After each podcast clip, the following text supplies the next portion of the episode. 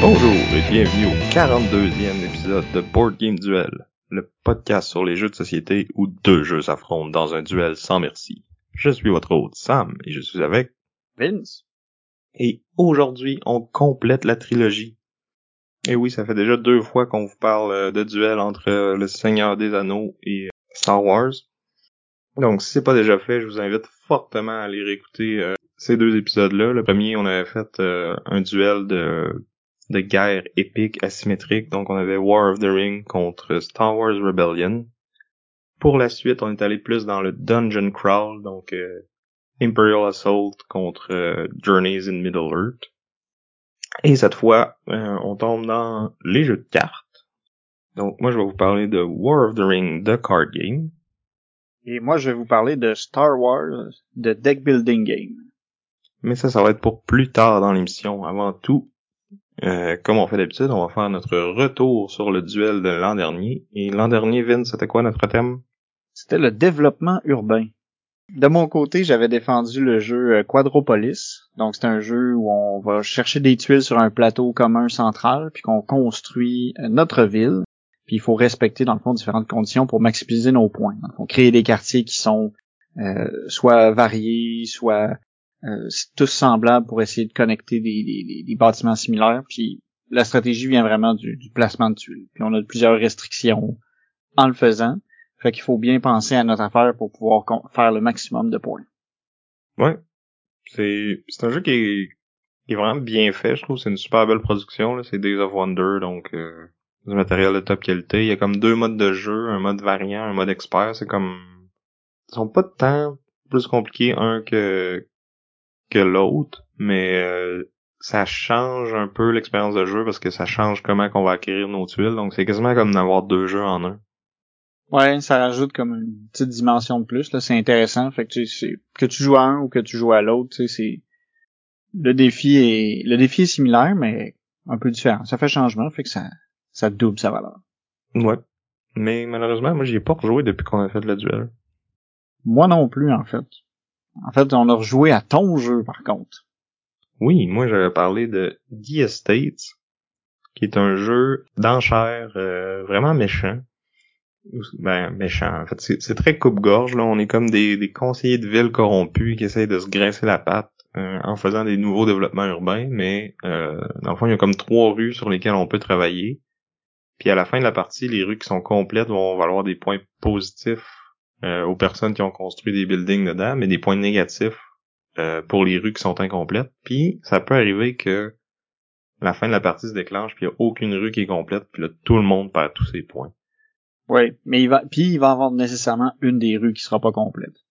C'est ça. Puis C'est ça, puis à mesure que la partie avance, euh, chaque joueur va être associé à, à une couleur de, de, de cube, de bâtiment. Mais ça se peut aussi que tu sois associé à aucune couleur, puis que là ton but ce soit vraiment d'être désagréable avec tout le monde, puis qu'aucune rue se finisse. Fait que t'as vraiment un petit, euh, un petit incitatif à être désagréable dans le jeu. C'est quand même cool. Mais tu peux faire de la coopération aussi, parce que quand tu es investi dans une rue, puis quelqu'un d'autre aussi, les deux avez intérêt à ce que cette rue-là finisse. Fait que tu peux comme faire de la collusion un peu pour t'assurer qu'elle soit construite.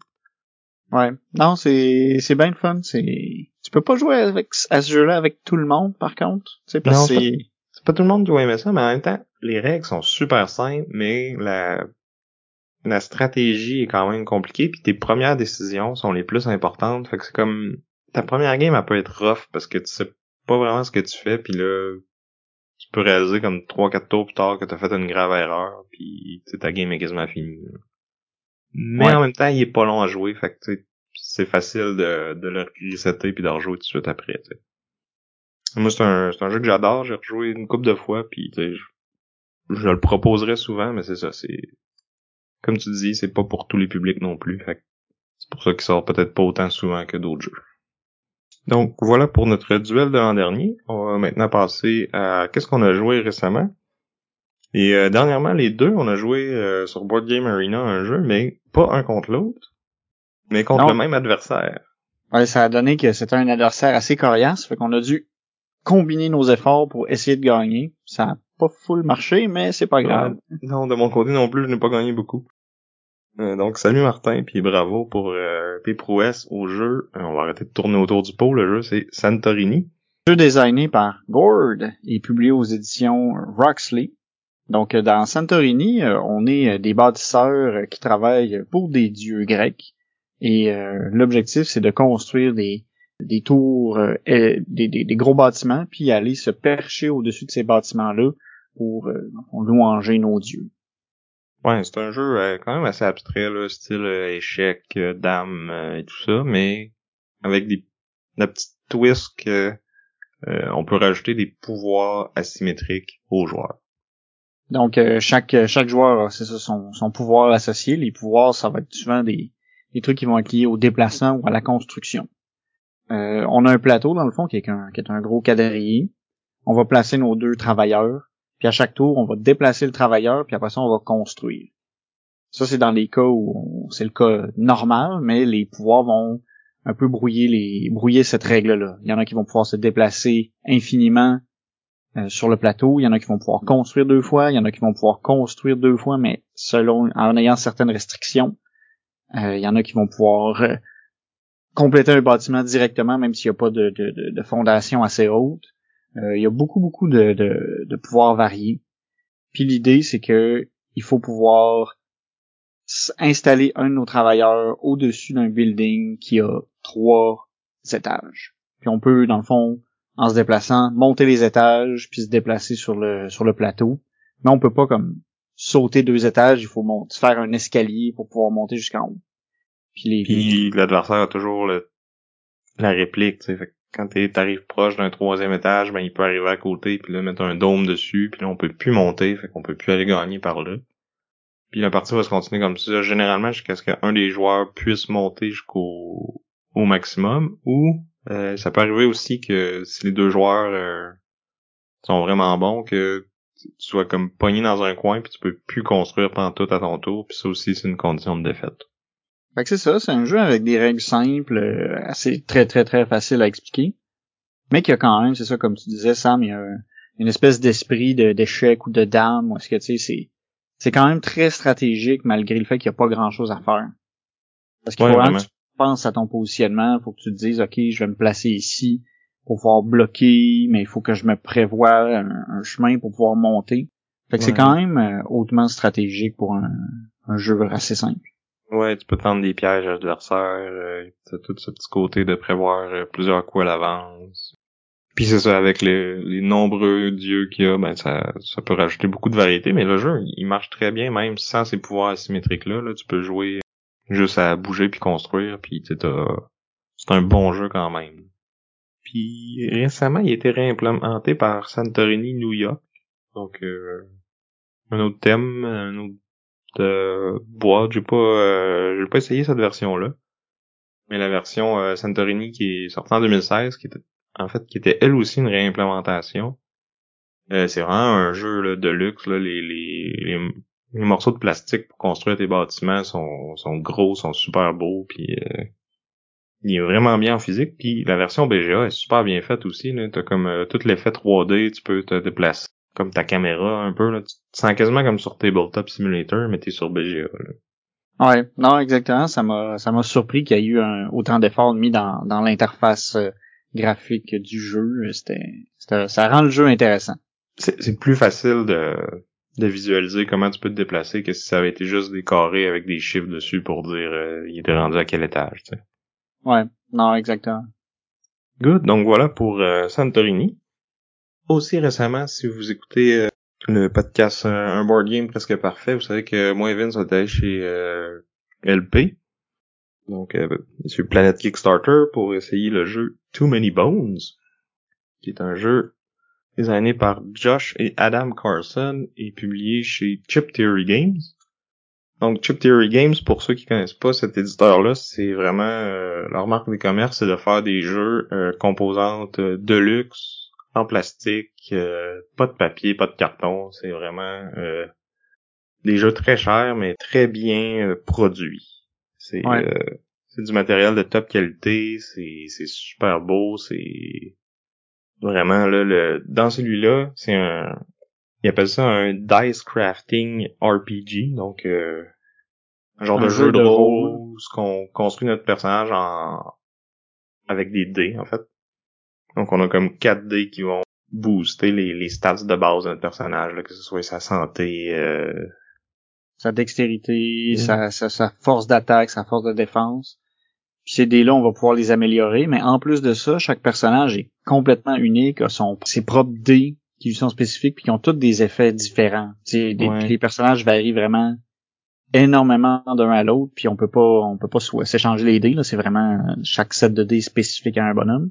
C'est ça, puis comme chacun a comme son espèce de d'arbre de compétences là pour ceux qui ont joué euh, au jeu à style Diablo, ces trucs-là. Là, euh, t'as des compétences qu'il faut que tu ailles chercher en premier pour en débloquer d'autres, puis là, euh, mais c'est pas tout le temps linéaire non plus. Des fois, tu, peux passer par plusieurs chemins pour te rendre un, un dé que t'as besoin, puis ça a l'air complexe d'une même, mais quand tu reçois ton ton tableau de joueur, si tu veux, là, qui est, mais c'est pas, euh, c'est un genre de, de, tapis en néoprène euh, avec des euh, des trous, des trous pour aller mettre les dés.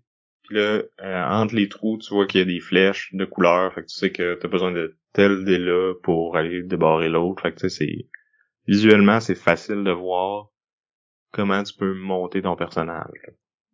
Puis là, dans le fond, c'est comme une mini une mini campagne chaque partie il va avoir une, suite d'événements qui vont se produire. On va piocher des cartes événements.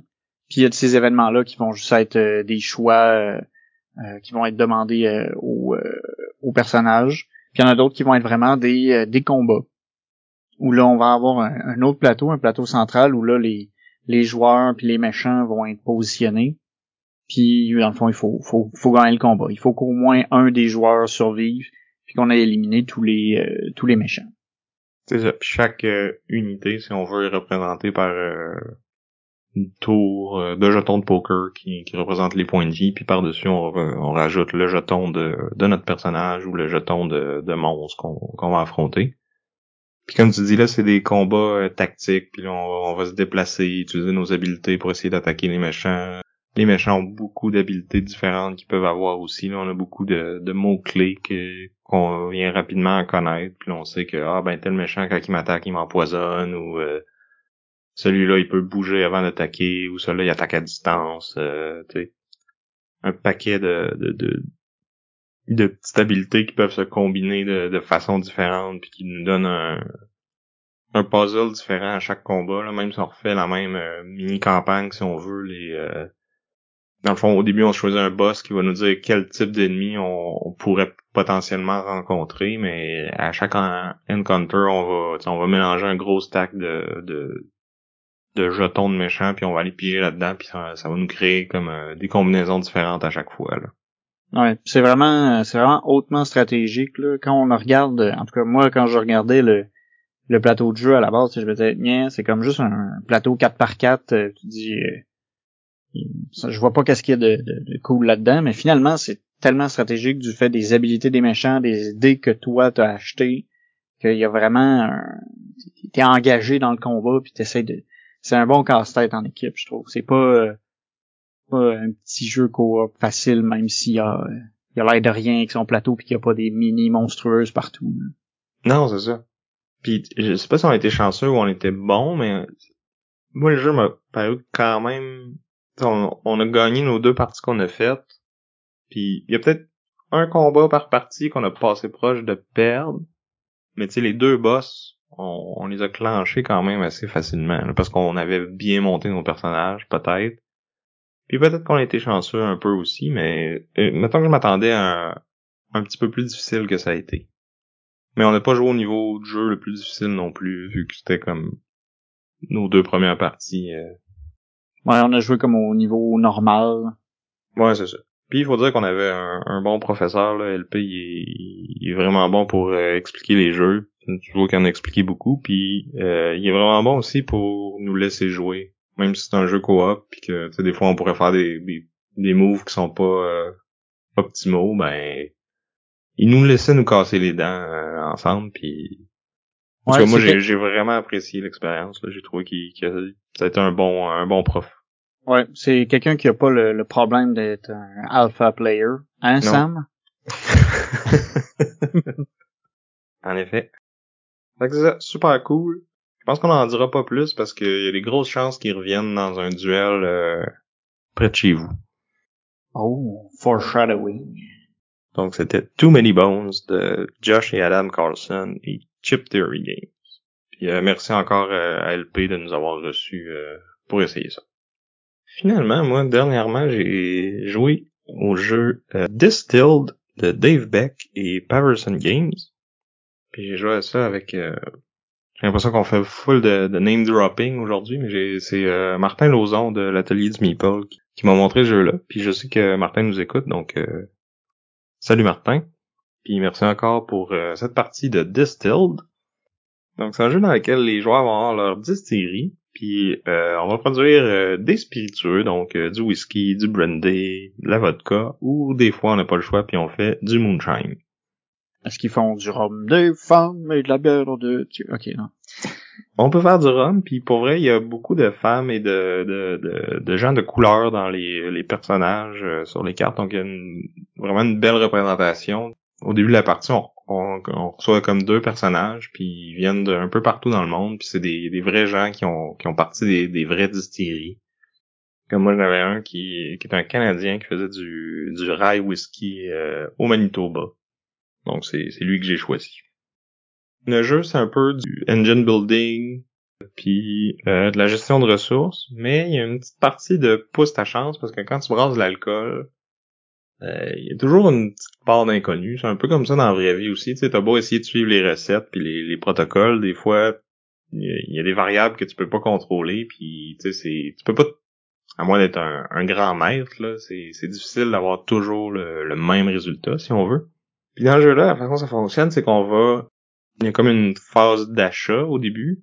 Fait que là, euh, on va pouvoir aller acquérir des ressources euh, qui vont être les, différents sucres qu'on peut euh, mélanger pour faire notre alcool. On peut acquérir de l'eau, on peut acquérir des levures. Puis tout ça, c'est comme des ressources de base. Fait qu'il y a comme un espèce de marché basique qui est tout le temps disponible. Puis qu'il y a des ingrédients un peu plus cheap, mais qui vont pas nécessairement rapporter beaucoup de points ou d'argent. Puis on a comme un, marché commun aussi de d'équipement, de d'amélioration puis d'ingrédients plus euh, premium si on veut.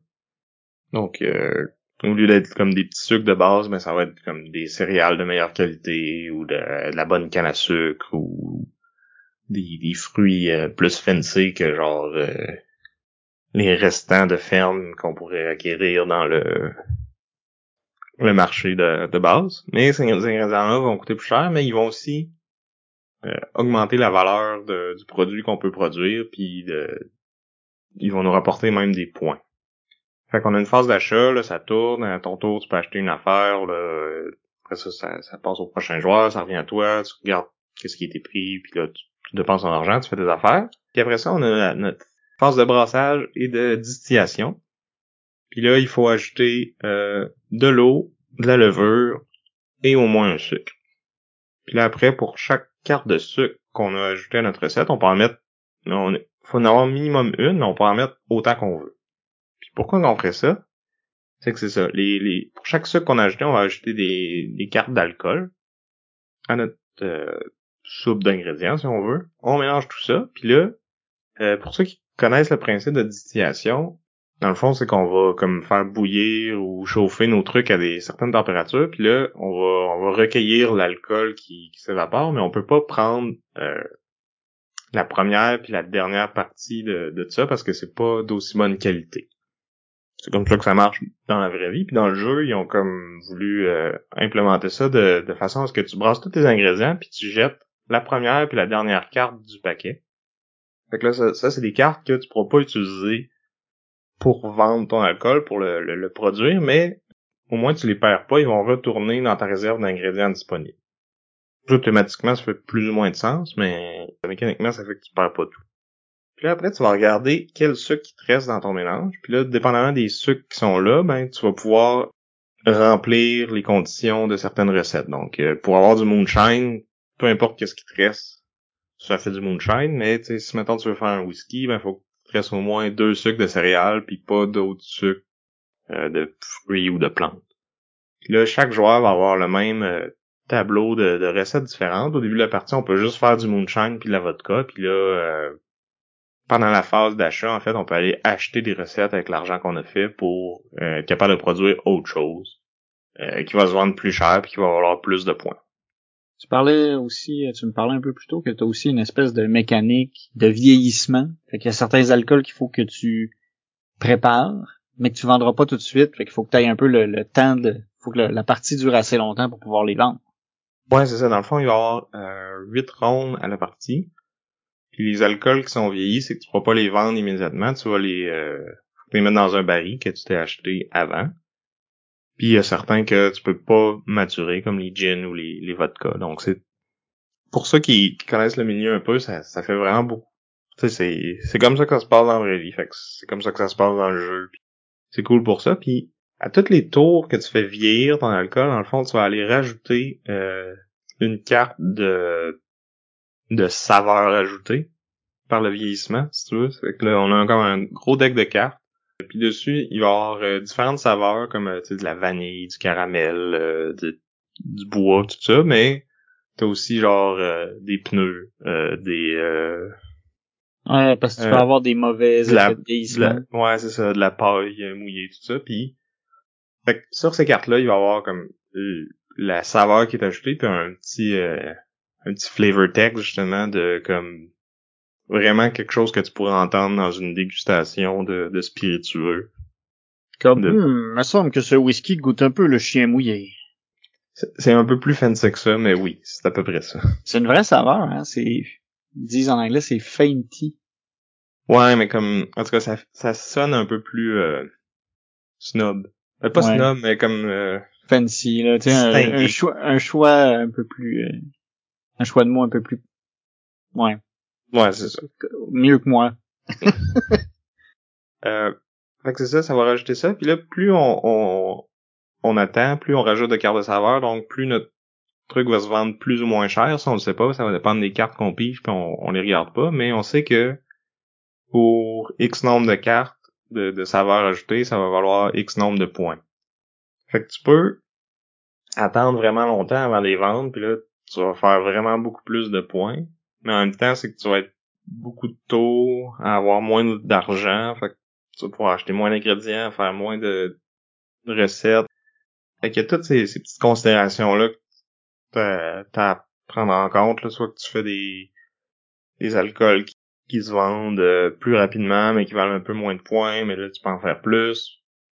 Chaque personne a comme son euh, personnage, qui a comme sa recette spéciale, puis euh, elle euh, va pouvoir la faire une fois pendant la partie, puis là, elle va avoir vraiment beaucoup de points, mais il faut que tu aies vraiment des, des ingrédients particuliers dedans.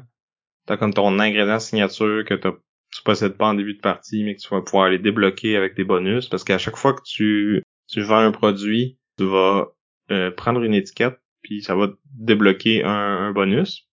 Puis ce pool d'étiquettes-là est commun. Donc si tout le monde se lance dans la vodka, mais ça se peut qu'à un moment donné, tu fasses la vodka, tu vas quand même être capable de la vendre, mettons, puis de, de, de prendre l'argent puis les points, mais tu pourras pas aller chercher le bonus avec parce que tu n'auras pas l'étiquette. les bonus sont quand même vraiment importants. Tu peux toujours aller te chercher des points avec ça, ou tu peux aller chercher comme euh, des équipements gratuits, des ingrédients gratuits, euh, des améliorations, euh, ton ingrédient signature un peu d'argent parce que bon, en début de partie ça peut être bon parce que t'as pas beaucoup d'argent, tu fais de l'alcool de moins bonne qualité, fait que tu le vends moins cher, tu fais moins de points, puis là tu ça. au fur et à mesure que la partie avance, ton ton engin se build, tu fais des des drinks de plus en plus euh, pas des drinks, mais des, des spiritueux de plus en plus fancy qui vont avoir plus de points, mais qui vont te demander plus d'ingrédients tout ça, mais t'as la, t'as la machine pour aller les chercher puis tout ça, puis euh, la fin de la partie, ben celui qui a accumulé le plus de points devient la, distillerie la plus prestigieuse, puis, puis l'emporte. Donc c'est ça. Mécaniquement, c'est tout marche bien. C'est pas rien de hyper révolutionnaire. Là. Puis peut-être que le, petit côté pousse ta chance de quand tu mélanges tes ingrédients, ça se peut que t'en perdes. Euh, va peut-être déplaire à certains hardcore euh, joueurs d'euro là que faut que tout soit déterminé d'avance puis que qui, sont allergiques au, hasard là, mais tu sais il y a moyen de de mitiger ce hasard là en mettant plus de choses dans ton mélange mais là c'est un peu moins efficace. Fait que c'est à toi à gérer euh, tes risques puis tes décisions. Puis je trouve que c'est un beau jeu de d'introduction pour quelqu'un qui connaît bien le thème. Parce que euh, je n'ai pas parlé, mais avant de vendre, faut que tu embouteilles. Fait que là, euh, quand tu mets dans une bouteille, euh, ça rajoute de la, valeur à ton truc, mais il y a beaucoup de, bouteilles qui vont rajouter des, des valeurs de plus s'ils ont des conditions particulières, comme par exemple, tu peux t'acheter des pots maçons, puis si c'est du moonshine qui est dedans, ben tu peux la vendre plus cher, ou t'as des bouteilles de plastique que tu vas vendre plus cher, mais que tu vas perdre des points parce que ça fait pas très prestigieux de vendre du des spiritueux dans, des bouteilles de plastique. Tu, peux t'acheter des améliorations comme genre euh, un drone pour aller copier l'amélioration du voisin ou euh. fait que même, si la thématique c'est ça c'est sérieux ils ont rajouté des, des trucs plus légers dans le mix euh, pour faire un bon mélange est-ce que ça distillait le, le plaisir? Ouais moi j'ai bien aimé je rejouerais sans hésitation. Là, le... Moi, je vois à 5 par contre, j'ai trouvé que la partie était un petit peu longue. Euh, je pense que 3-4, c'est probablement plus le, le sweet spot. C'était Distilled de Dave Beck et Paverson Games. Donc, on arrive maintenant à notre, euh, notre événement principal. C'est pourquoi vous êtes là. Le duel Star Wars contre le Seigneur des Anneaux. Épisode 3 le retour du roi Jedi.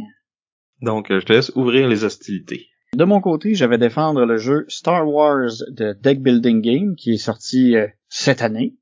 Il a été designé par Caleb Grace et publié par Fantasy Flight Games.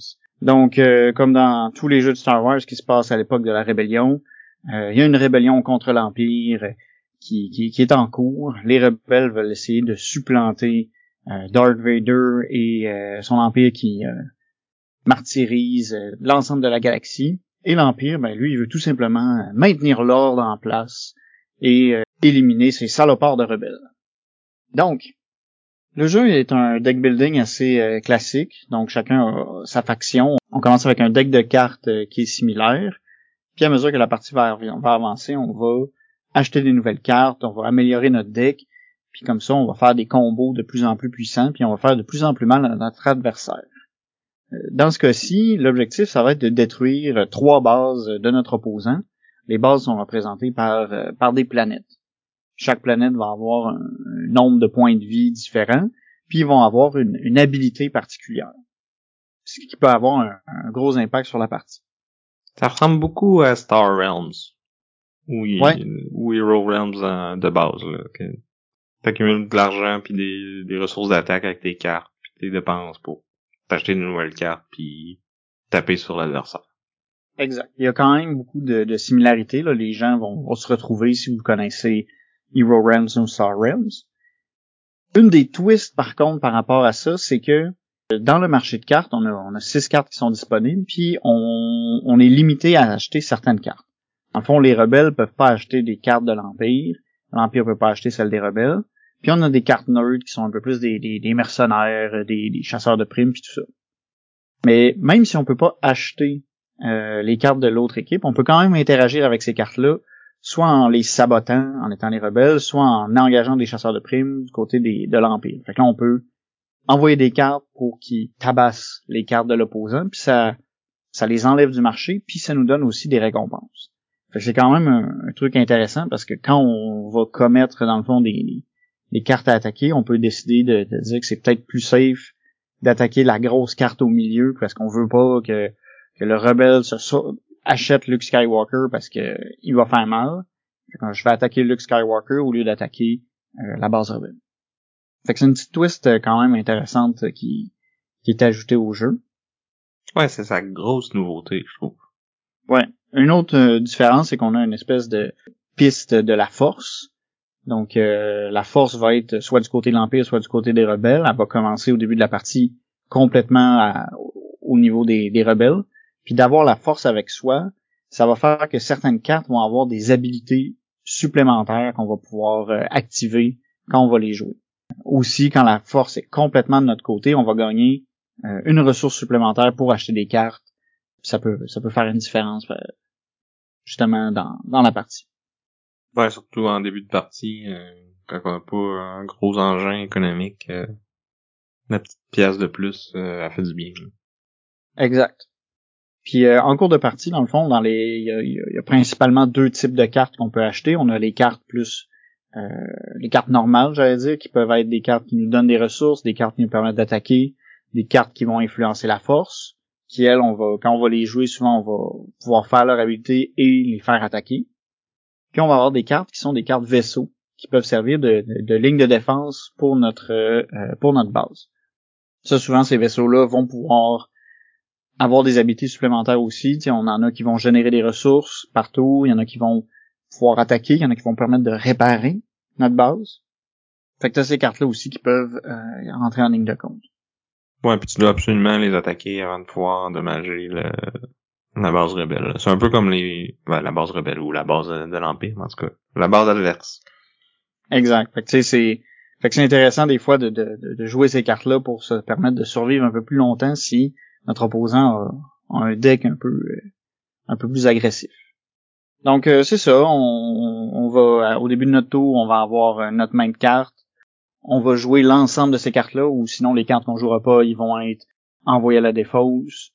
On va dédier des cartes à aller attaquer soit la base, soit soit les cartes au centre.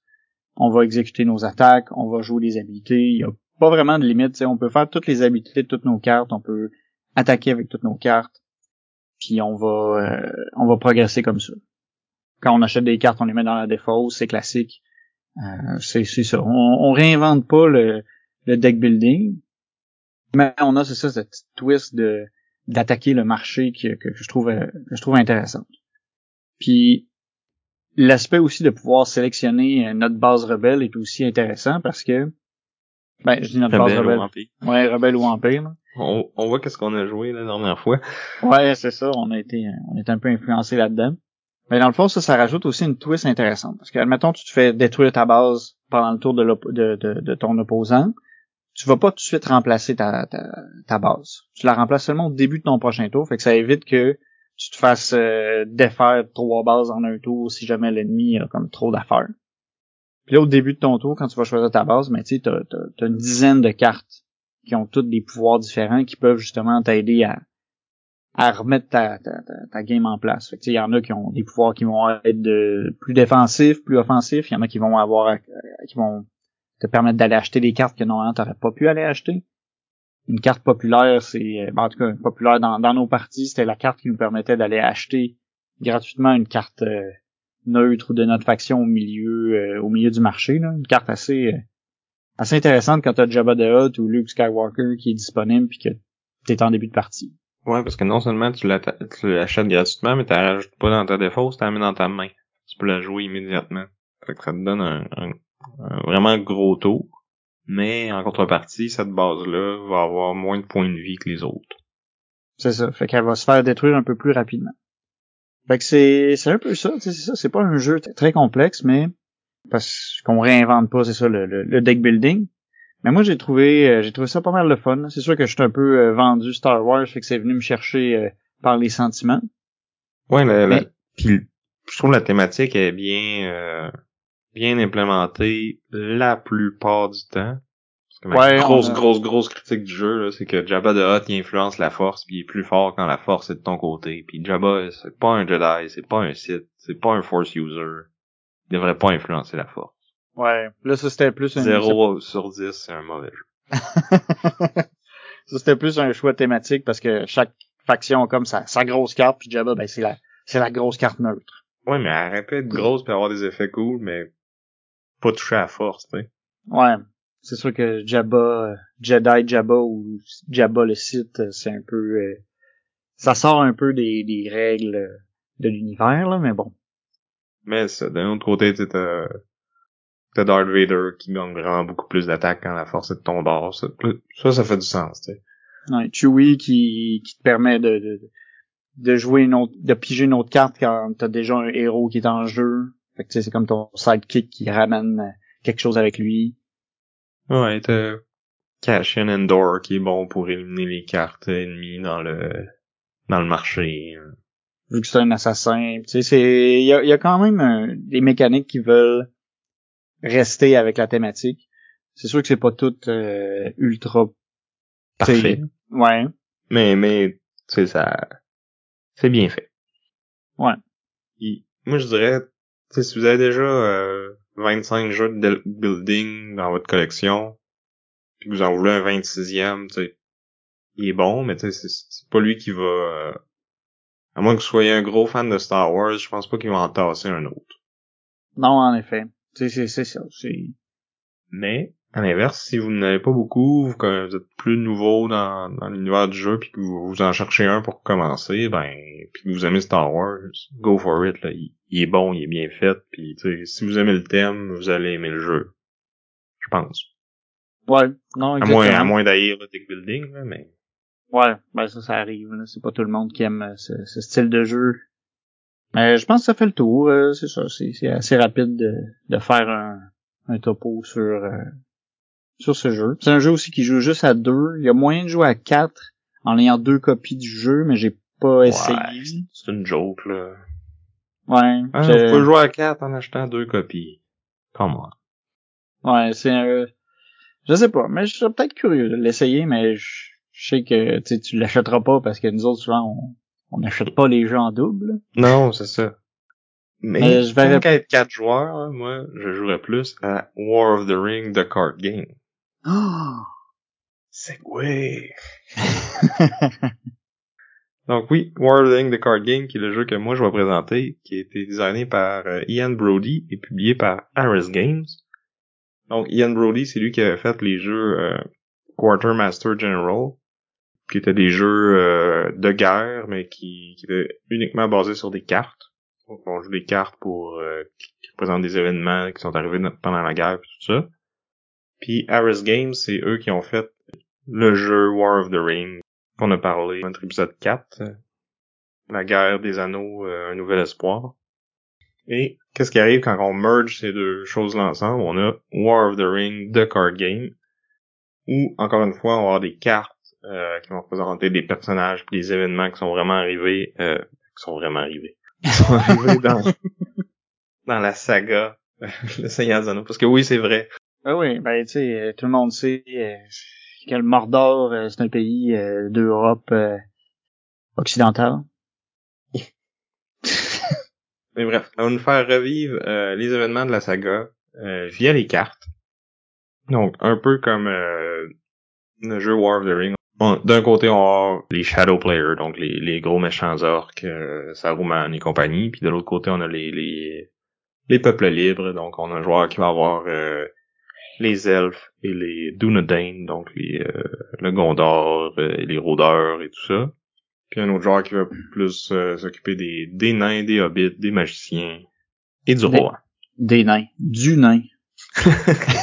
Il va peut-être en avoir d'autres dans les expansions futures.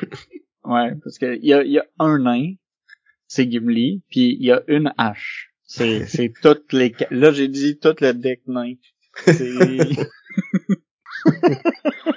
Désolé, mais ça m'a trop fait rire. En plus, c'est qu'il peut, tu peux juste l'utiliser à une place. Une place. Euh, donc c'est ça, on a deux équipes une contre l'autre, euh, puis on va se battre sur comme plusieurs fronts, mais principalement deux euh, deux aspects. Il y a le l'aspect militaire où on a les, grandes batailles euh, de la guerre de l'anneau. Puis on a le, le path ou le chemin, donc euh, qui est comme plus le, le parcours euh, de Frodon et de la communauté de l'anneau, de la comté jusqu'à à la montagne du destin. Dans le fond, il va falloir un peu splitter nos ressources et notre attention entre ces deux aspects-là parce que oui, on pourrait décider de se concentrer juste sur un, mais l'autre équipe va peut-être avoir des points faciles de l'autre côté si on fait ça. Puis euh, donc on doit euh, stratégiquement euh, allouer nos ressources à ces deux aspects-là à chaque tour. Une des twists, c'est qu'en fait, on c'est pas tous les personnages qui peuvent aller à toutes les places.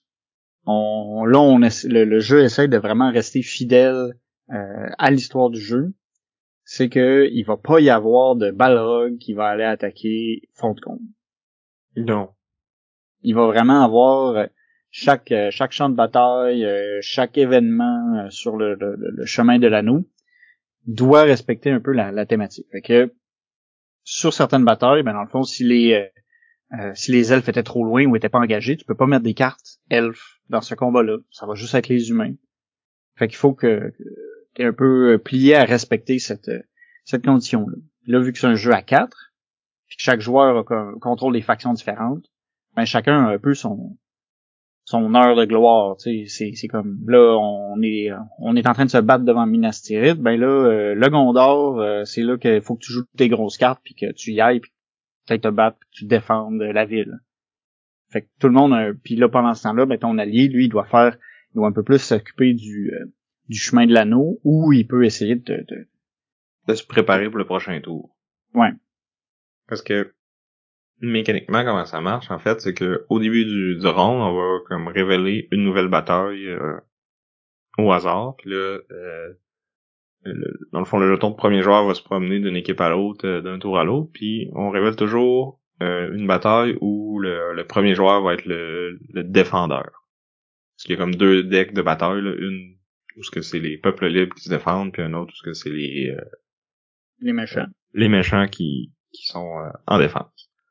Puis après avoir fait ça, on va. Puis là, ça, ça va être complètement au hasard. Il y aura pas d'ordre précis. Là. Fait que ça, ça, se peut qu'on fasse la, grosse bataille de, de Moranon avant le la bataille du gouffre de Helm, par exemple. Euh, puis après ça, après avoir révélé la bataille, on va réveiller réveiller. On va révéler euh, une carte du, du pat. Puis là, le, le pat, lui, par contre, il est gradé de 1 à 9. Fait qu'on a trois pattes pour chaque chiffre. Puis là, euh, tu sais, le 1, ça va être vraiment comme sortir de la comté puis tout ça puis le, le, le petit ferry là à la rivière que j'ai oublié mais le vin. C'est ça. Puis ça va aller jusqu'à à, 9 là ça va être plus comme euh, Mount Doom euh, les plaines de Gorgoroth. les plaines de Gorgoroth puis je pense qu'il y a comme la la tour là où ce que spoiler alert euh, Frodon était capturé puis Sam est allé le sauver là.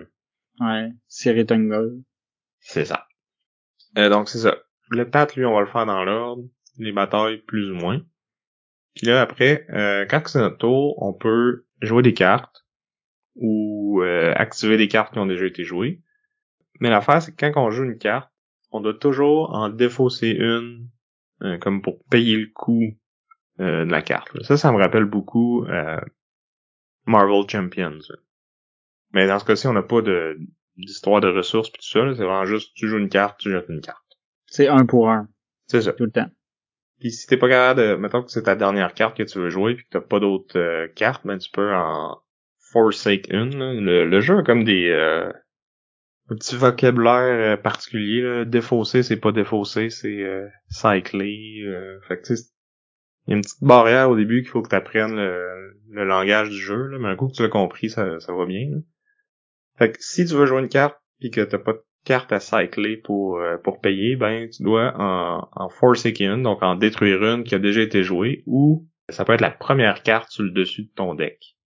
Puis là, t'as pas le droit de la regarder avant. Tu, prends la décision, bon ben je détruis une carte, puis ça va être ça, puis ça se peut que tu perdes euh, Sam Gamgee pour tout le reste de la game en faisant ça. Ouais, ou Gandalf. Ça fait très mal. Non, regarde, tu peux pas le perdre comme ça, justement. Le, le gris, euh, oui, me semble. Ouais, le gris, tu pourrais. Mais, pas, le blanc.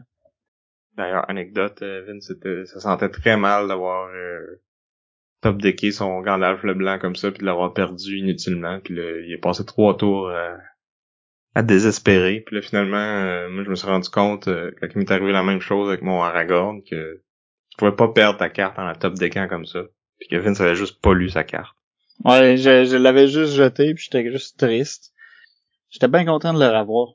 C'était assez comique. Fait que c'est ça. On, on, joue nos cartes. Puis là, comme Vincent disait un peu plus tôt, euh, quand tu joues tes cartes, tu peux pas nécessairement les envoyer euh, dans n'importe quel champ de bataille ou dans n'importe quel euh, chemin. Mais si t'es, tu peux pas les envoyer dans le, le, une place qui est active en ce moment, tu peux quand même la jouer dans ta réserve pour qu'elle puisse plus tard aller faire les ses actions, où est-ce qu'elle a le droit d'aller. Ouais, parce qu'à ton tour, tu peux soit décider de jouer une carte, ou tu peux activer une carte, c'est ça, l'envoyer euh, sur le pad ou sur le, champ de bataille à ton tour. Mais, mais, mais, règle qu'on avait oublié la première fois qu'on a joué, c'est que si tu joues une carte dans ta réserve, elle peut pas sortir de là dans le même round. Fait qu'il va falloir euh, régler les batailles qui sont en cours, puis après ça, quand on va remettre des nouvelles, cette carte-là va pouvoir y aller. Fait que t'as comme un, petit... Euh... T'as une grosse décision à prendre quand même. C'est ça. Parce que des fois, des cartes que tu pourrais jouer sur le pat ou sur la bataille, tu te dis, ah, je vais-tu l'envoyer tout de suite? Euh, est-ce que je vais comme... Euh, trop Est-ce que je vais dépenser? La ouais, c'est ça. Parce que si tu dépenses trop, puis tu t'étais pour gagner pareil, ben t'arrêtes tout semaine de la jouer dans la réserve pour la garder pour une euh, une bataille future, tu sais. Ouais, c'est c'est ça, c'est c'est déchirant de pas pouvoir euh, tu sais de devoir vraiment impliquer une carte à un endroit puis qu'elle bougera pas de là, tu sais tu pourras pas la, la sauver si tu l'as envoyée euh, euh, se battre contre rien, tu pourras pas jouer celle que tu t'es dit, je vais la mettre en réserve parce que je veux avoir son pouvoir passif, mais je pourrais pas l'envoyer ce aussi. Tu sais, c'est, c'est, c'est des grosses décisions, puis... Puis en plus, en plus, c'est que si t'envoies des cartes en attaque, c'est sûr et certain qu'ils vont être détruites puis qu'ils reviendront jamais dans ton deck. Parce que si t'es envoies en défense, au moins si là tu, tu overspend ou tu, tu dépenses trop, ben les cartes qui sont pas utilisées en défense, ils vont être défaussées au lieu d'être détruites. Fait que tu vas peut-être potentiellement les repiger plus tard dans la partie. C'est ça, fait que quand, quand tu t'en vas attaquer, c'est mieux hmm. d'être sûr de, ta, de ton affaire. Ouais, parce que que tu gagnes ou que tu perdes, tu vois le, la bataille ou le, le pat en question, ben tu vas, tu vas détruire les cartes. Puis le pat, euh, c'est toujours les peuples libres qui sont en défense, puis toujours le, les méchants qui sont en attaque, évidemment. Ce qui est euh, ce qui est bien aussi que je trouve euh, qu'on a qu'on a vu, c'est que il y a certaines cartes aussi qui permettent d'avoir des, des, interactions avec les joueurs de ton équipe. Ça c'est principalement chez les peuples libres. Il y a des cartes en fait des dunodins qui, qui peuvent aider les hobbits. Ouais, ben, les, elfes, en ont beaucoup aussi. Ça, je trouve ça, je trouve ça cool parce que t'as cette espèce de, d'aspect de, de, collaboration qui, qui est entre les peuples libres, alors que euh, les méchants, ben, eux autres, ils s'aident pas pantoute. Il y a aucune carte qui interagit entre les méchants. Ben, ouais, un petit peu. Il y a peut-être des trucs qui font piocher des cartes, là. Ouais.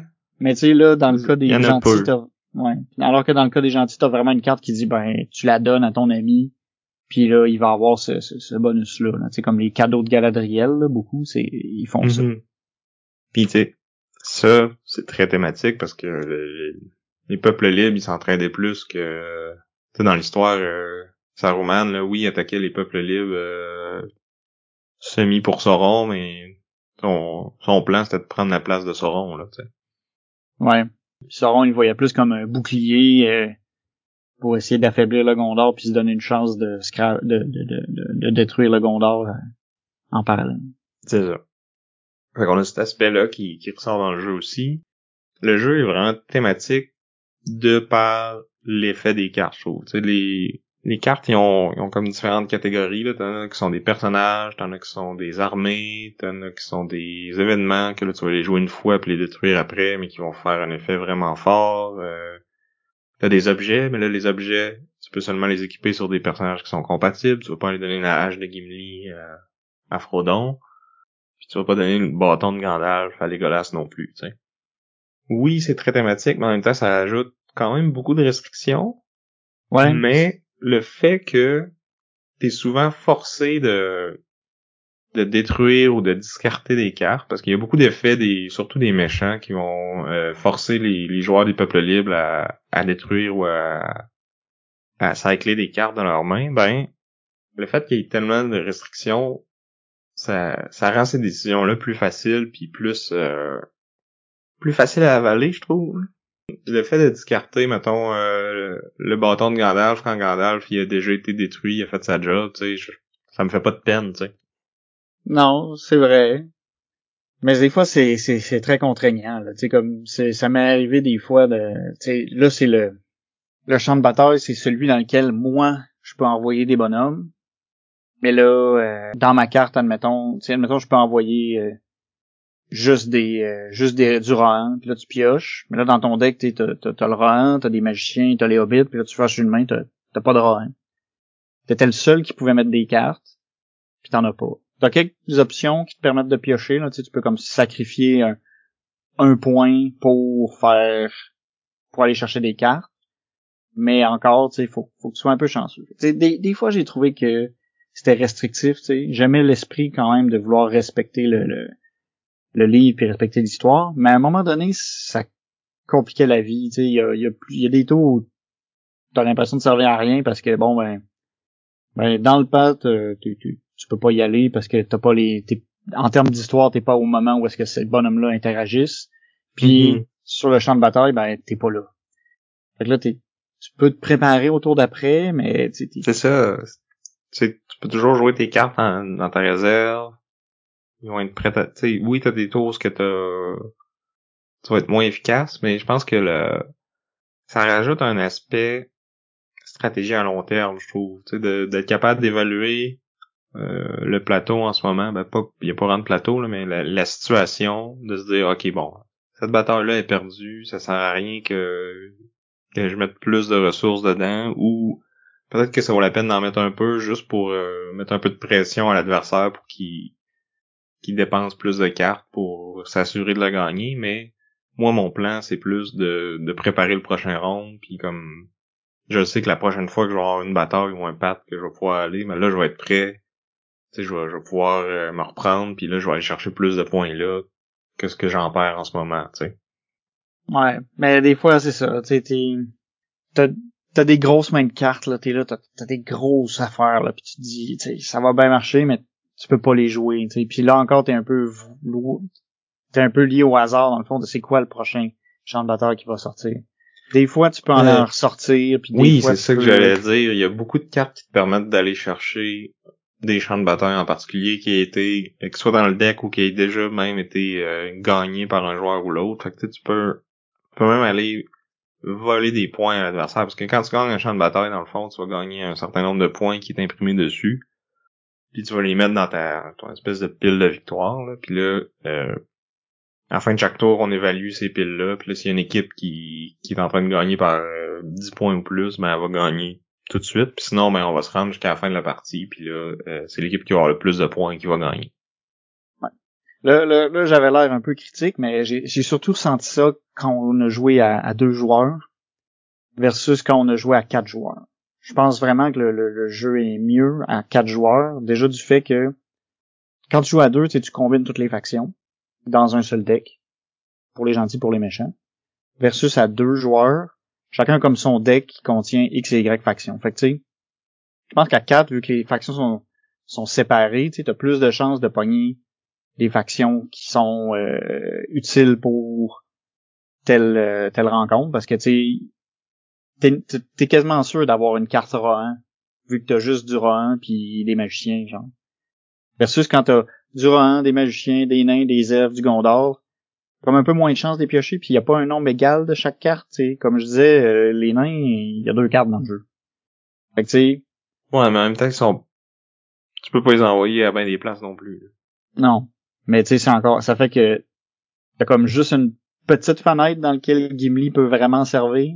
Dans la bataille, mais tu peux l'envoyer sur presque toutes les pattes.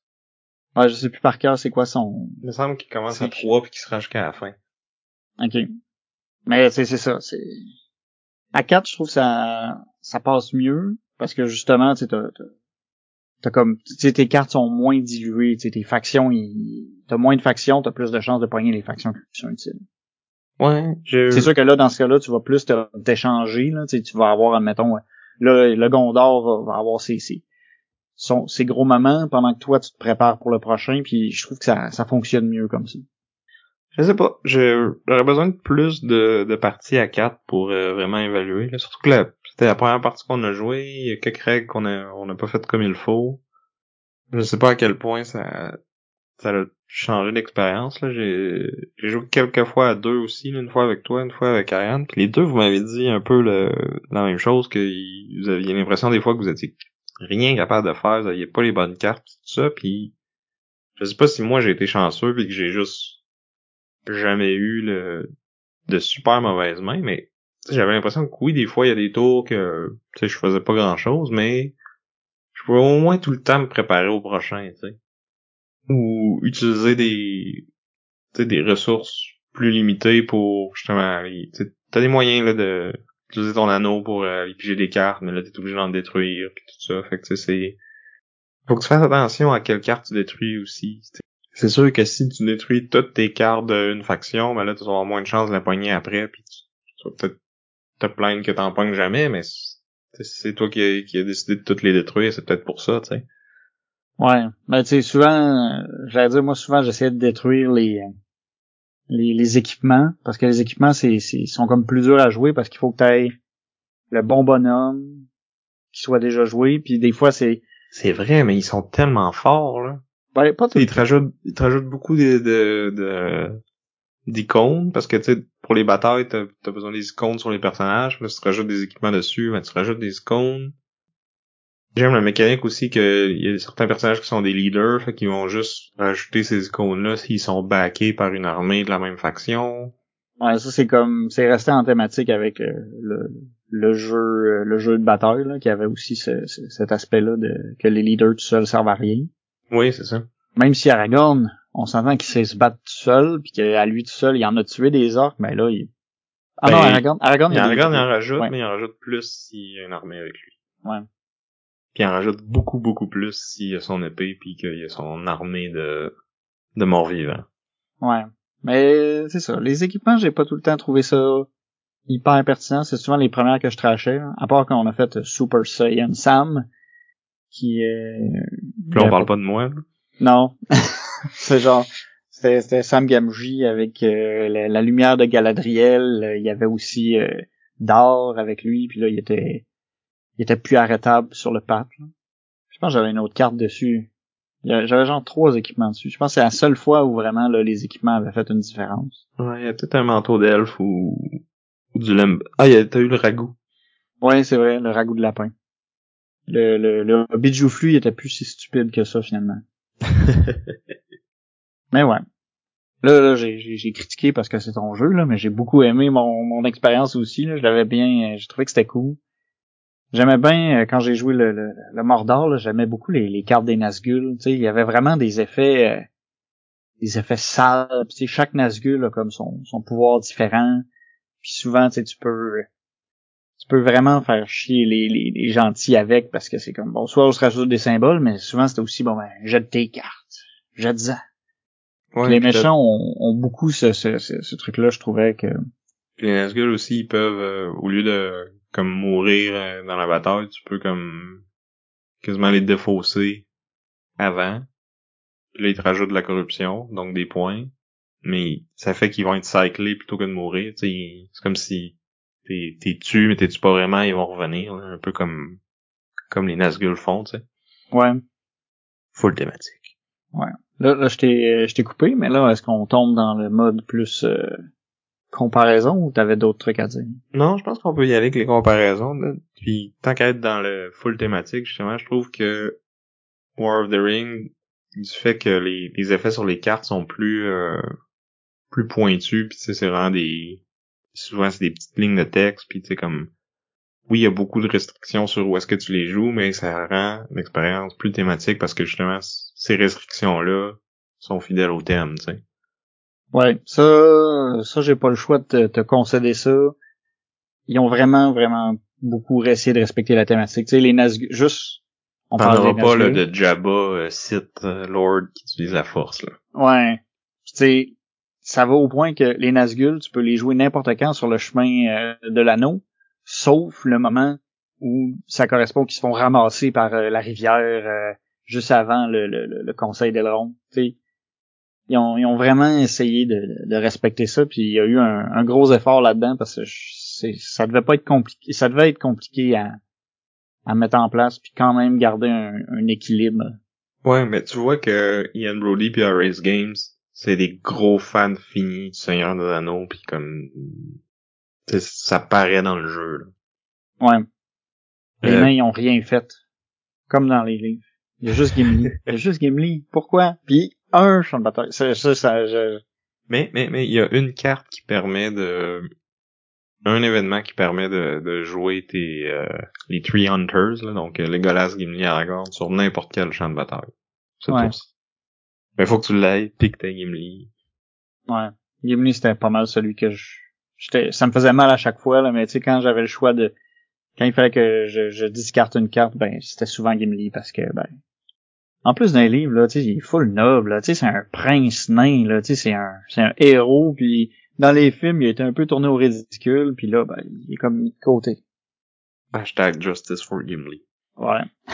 fait que ouais, Euh, tu sais, côté, fait que côté thématique, euh, on doit l'avouer, War of the Ring a, est vraiment, a vraiment euh, plus de, de, de points que Star Wars The Deck Building Game. Côté nombre de joueurs, je pense que ben, tu sais, Star Wars, euh, même s'il faut que ben, du fait qu'il faut que tu achètes deux boîtes si tu veux jouer à quatre puis que je suis pas sûr de savoir Ah ce que ça va donner, Ouais, non, c'est un jeu à deux. c'est, c'est ça. War of the Ring, vraiment, j'ai vraiment mieux aimé ça à 4. Je trouvais ça vraiment plus cool. Je trouvais que, tu sais, les interactions entre les decks, puis comme je disais, on dilue moins les factions, fait qu'on peut les réutiliser plus vite. Je pense qu'il est vraiment fait pour quatre joueurs. Mais tu peux le jouer euh, comme une partie à quatre, mais à deux joueurs. Là. Tu, dans le fond, tu, tu multi-end les, les deux euh, les deux joueurs de ton équipe. Là. Fait que tu, tu prends ton tour de Dunedain Elf, puis après ça, ben là, ça passe à l'autre joueur, il fait son tour d'Isengard, puis tu sais. peut-être qu'il faudrait l'essayer comme ça. Parce qu'au final, c'est pas si difficile de, de, de gérer deux mains plutôt qu'une. Ouais, hein. je pense que c'est pas, euh, pas tout le monde que ça va intéresser, là, mais il y aurait moyen de le faire.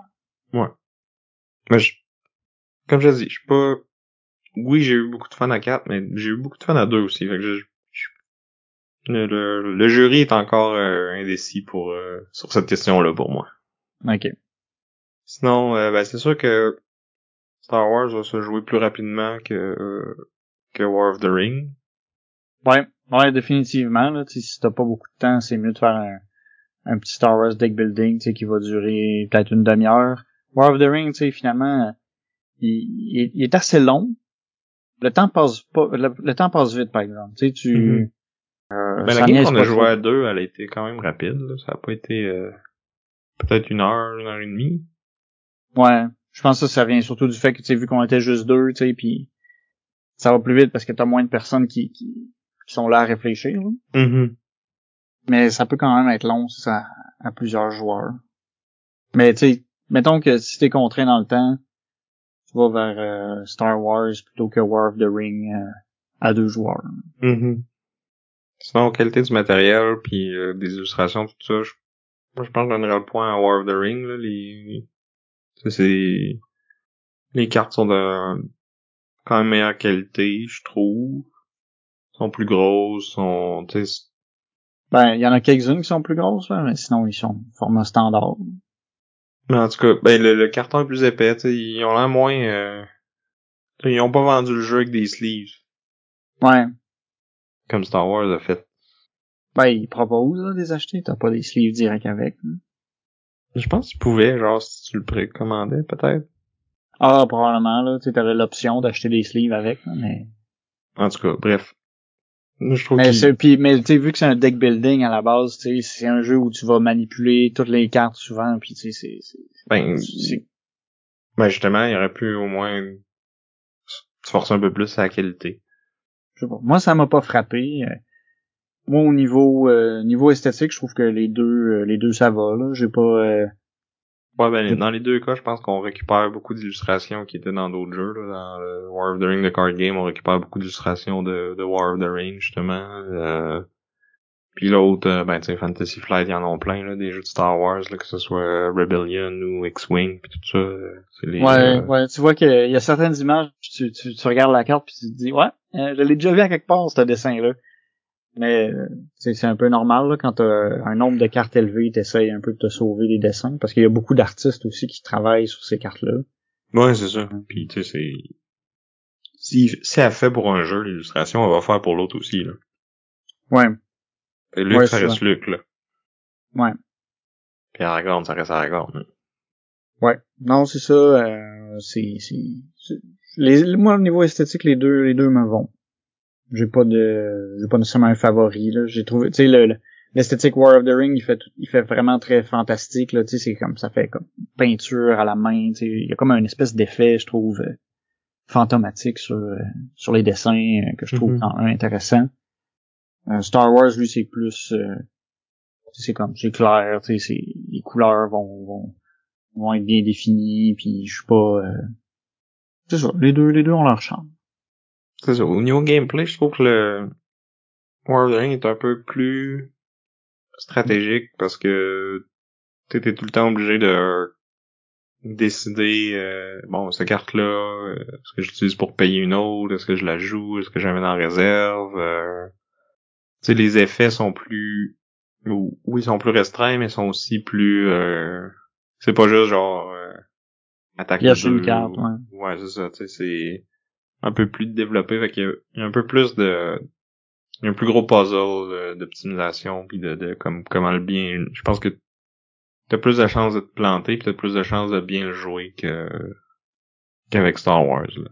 Ouais. Ben, il, il- il est plus complexe. Aussi, le fait que, tu sais, les, c'est un jeu en équipe, tu sais, faut, faut que tu gères un peu avec ton allié, tu sais, ok, est-ce qu'on, est-ce qu'on s'attaque aux pattes? Est-ce que t'es capable de gérer tout seul euh, le champ de bataille ou c'est mieux qu'on, mettons, moi je pourrais en rajouter un autre puis peut-être qu'on aurait plus de chances de gagner ce deuxième-là. Euh, oui, en termes de, de- de complexité, on a plus de, plus de, de, de réflexion à faire dans War of the Ring que dans Star Wars, mais je trouve que Star Wars, en ajoutant la- la- l'aspect d'attaquer le, le marché, il rajoute comme une autre décision de plus. C'est pas juste, tu sais, bon, hein, euh, je fais tous mes dégâts, tu manges ça, tu sais, dans Hero Realm, souvent, c'est un peu plus ça, tu sais, c'est juste, ouais ouais je, c'est pas mal juste dans le, le- les cartes que tu vas, le- le- les cartes que tu vas acheter. Là, t'as une décision de plus. C'est bon. Je vais-tu attaquer le vaisseau? Je vais-tu attaquer la carte au milieu? T'en as un petit peu plus. Que, oui mais en même temps ça ça réduit ton nombre de décisions parce que ben ça l'augmente parce que faut que tu décides où ce que t'envoies tes dégâts mais d'un autre côté ça le réduit parce que il y a moins de cartes que tu peux acheter au final tu sais quand t'as un marché de cartes de 6 cartes dans Hero Realms techniquement tu pourrais acheter les 6 Ouais. peut-être qu'après tu des des décisions qui sont des non-décisions parce que t'es es allé super fort dans une couleur puis tu tu vas pas aller t'en essayer de t'en rajouter de d'autres couleurs que celle-là. Mais là mais des fois tu peux le faire pareil parce que ça vaut vraiment la peine parce que c'est une bonne carte. Tandis que là les cartes qui sont pas de ta faction tu peux pas les acheter là. fait que ça peut arriver que le marché il se remplisse de cartes de l'empire. Moi je suis les rebelles il y a certaines cartes que oui tu peux les attaquer pour les détruire les, les saboter mais il y en a d'autres que non C'est là vrai. t'es pogné qu'un marché tu peux rien faire avec ça arrive pas si souvent là mais comme Mais c'est vrai qu'on on a eu une fois où est-ce que la, c'était pas mal juste des cartes de l'Empire qui étaient au milieu. c'est ça Tu peux toujours acheter là, le, le, le, le- comme le, le pilote euh, qui te donne deux piastres, mais tu sais, il est pas euh, Ouais, c'est une genre de carte que t'achètes au début puis que t'essaies de te débarrasser après, là. Comme dans Hero Realms, comme dans Star Realms. C'est des cartes que tu peux acheter puis que quand t'as joues, t'as le choix de, de la détruire pour faire un effet de plus puis euh, ou tu la gardes pour avoir un petit peu plus de pouvoir d'achat euh, parce qu'au début, c'est vraiment plus en, en construction qu'en attaque, là. Ouais, c'est un peu la, la carte de la pitié, là. Sais, bon, si t'as rien devant toi qui t'intéresse, ben, t'as ça. Mais, tu sais, c'est ça. De pouvoir péter les cartes des autres puis quand même avoir des bénéfices, ça, c'est ça, c'est, c'est quand même intéressant parce que tu, tu vas pas juste empêcher ton, ton opposant d'avoir Darth Vader, tu sais, tu vas gagner de la force puis des ressources puis là, tu peux comme prolonger ton tour puis faire plus de trucs. C'est ça, dans le fond, tu convertis ton attaque en argent, en pouvoir d'achat. Ouais. Pas mal. Des fois, c'est pas du pouvoir d'achat, c'est du C'est de la force, hein, de mais, la force, mais, mais ça, souvent, ça de revient à convertir ton attaque en une autre ressource. tu sais. Ouais. Des fois, ça va être piocher une carte aussi. Euh, Hmm. t'as- une coupe d'effets, mais c'est, c'est, c'est souvent de l'argent. Mais tu sais, il y a quand même des, des décisions d'achat intéressantes parce que t'as certaines cartes qui ont plus de synergie entre elles. Tu sais, t'as des officiers de l'Empire, par exemple, qui vont rendre tes troopers plus forts. Fait que là, t'essaies d'aller acheter plus des cartes de troopers. Puis euh, t'en as qui c'est plus pour les vaisseaux. Fait que tu sais, t'as... C'est pas juste genre euh, j'achète la meilleure carte, celle qui fait le plus qui, qui vaut le plus cher, tu sais. Ouais. Ouais, non, c'est ça, parce que t'as des cartes quand même accessibles, c'est abordable, j'allais dire, qui peuvent devenir vraiment bonnes. Moi, j'aime beaucoup le, le, B-Wing dans chez les rebelles. Je pense que ben, elle, est quand même dans celle qui coûte un peu cher, là. elle coûte 5. Puis à la base, je pense qu'elle a 5 d'attaque ou si la force est avec toi, elle a comme plus. En fait, c'est que si tu forces ton opposant à discarter une carte ou tu gagnes plus 2. Mm Carte assez, euh, assez cool à avoir. Ah non, c'est ça, Fait que, oui, euh, c'est pas un no-brainer, j'achète tout le temps la carte la plus forte, là. Ben, peut-être que ça va marcher, mais la plupart du temps, je pense que c'est peut-être pas la meilleure stratégie. Ouais. Mais j'aime quand même plus le, une espèce de planification à long terme que tu peux faire avec euh, War of the Ring, là. Tu sais, oui, à chaque tour, tu repiches la même carte, mais t'es pas obligé de les jouer tout de suite. Le fait que tu peux les mettre en réserve, tu sais, ça te rajoute un, un aspect de planification moyen long terme que que tu peux plus ou moins avoir dans un deck building classique, tu sais. Ouais, parce que tu, tu vas tout le temps te prendre toute ta main puis euh, la montrer. C'est ça. Puis l'aspect poigner tes cartes synergétiques ensemble dans le même tour, tu sais. Ouais, puis l'aspect des cartes en réserve aussi, ça a un facteur d'intimidation, tu sais. Si tu vois que l'autre équipe, là, pour tel champ de bataille, tu sais, il y a comme euh, quatre Nazgûl de prêt à y aller, tu sais, tu... Ouais, t'es plus réticent à envoyer ton gardage, là. Ouais, mais en même temps, tu sais, des fois, t'as besoin que ces Nazgûl-là, ils s'en aillent, là. Fait que des fois, tu, tu, tu vas aller jouer des cartes juste parce que tu veux plus y voir là, parce qu'ils font que l'autre, il pioche trop de cartes ou que plus tard, tu vas être mal pris. Ouais, c'est cool, là, c'est vraiment, tu te sacrifies ces champs de bataille pour donner une chance à Frodon sur le pat, Ouais. Good. Moi, je pense que ça fait le tour. Ouais, moi, je pense que euh, c'est bon aussi. Donc voilà qui conclut notre euh, épique trilogie de, de duels entre euh, Seigneur des Anneaux et la Guerre des Étoiles. C'est à vous de parler maintenant lequel est votre jeu de cartes de ces franchises-là préférées, parce qu'il en existe il y a d'autres jeux de cartes de Star Wars, il y a d'autres jeux de cartes de, de Seigneur des Anneaux aussi, donc vous pourrez nous dire dans, dans vos commentaires euh, si vous en avez un qui, qui est meilleur que les nôtres, et sinon vous pouvez toujours voter hashtag Team Sam avec War of the Ring the Card Game. Ou hashtag Team Vince avec Star Wars the Deck Building Game. Et ça, vous pouvez le faire sur notre Discord, sur notre page Facebook, sur notre Instagram. Vous pouvez nous envoyer un courriel, boardgameduel at euh, gmail.com. Vous pouvez euh, nous arrêter dans la rue puis vous nous, nous dire votre vote. ça va nous faire plaisir de de, jaser euh, à quelque occasion que ce soit de, du podcast pour vrai. Moi j'attends encore de me faire reconnaître à l'épicerie. Tu sais, dans le podcast, souvent ils nous voient pas, fait que ça fait qu'on a un peu moins de visibilité. il faudrait peut-être parler. Peut-être que pourrait connaître ta voix. Peut-être. Euh, mais ça, blague à part, euh, on est toujours euh, content de jaser avec vous, de lire vos commentaires sur l'émission. C'est, c'est, c'est, pour vous qu'on fait ça. Ouais. Et pour nous aussi, on aime bien ça jouer à des jeux. Oui, aussi. C'est comme une excuse. Ouais, c'est ça. Cool, ben.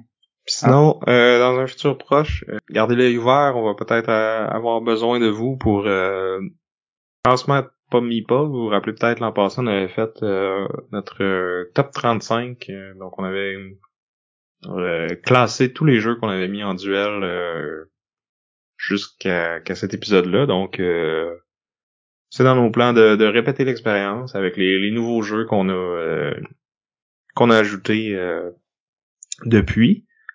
Euh, donc, si vous l'avez pas déjà fait, je vous, encourage fortement à aller euh, écouter cet épisode-là. Donc, euh, ça, va vous donner une super bonne idée de, de notre avis sur tous ces jeux-là. Puis, on, parle de beaucoup de jeux brièvement. Puis, on, va vraiment... si vous voulez saisir c'est quoi nos, nos goûts en termes de jeux, je pense que c'est un, un, bon épisode pour commencer. Puis, ça va vous préparer justement au prochain épisode, parce que là, on va mettre les jeux qui ont, qui ont fini haut dans ce classement-là la dernière fois. On va euh, rajouter les, tous les jeux qu'on a mis en duel depuis.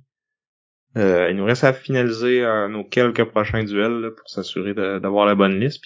Après ça, on va vous demander vous aussi de, de classer ça. c'est ce qui va nous servir de, de, de bris d'égalité dans, dans, le classement quand on sera pas d'accord sur quel jeu est meilleur que l'autre. Exact. Fait qu'on va avoir besoin de vous autres. Puis euh, on vous remercie d'avance pour votre collaboration, puis d'avoir été à l'écoute. Et on va aussi remercier euh, Chrysalis euh, pour euh, notre chanson thème. Donc, euh, j'étais Vince. Et je suis toujours Sam.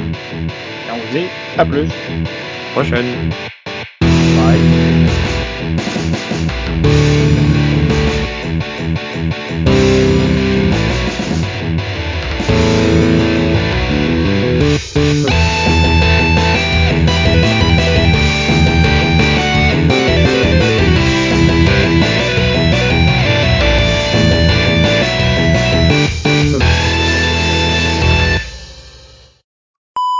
Salut Martin.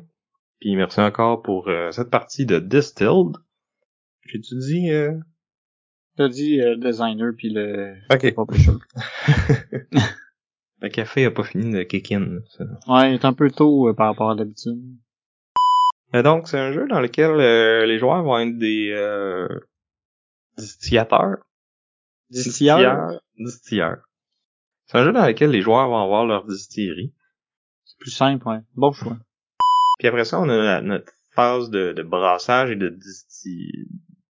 Distillation. Distillation, oui, merci. Je laisse dire distillage, ça n'a pas rapport. Non.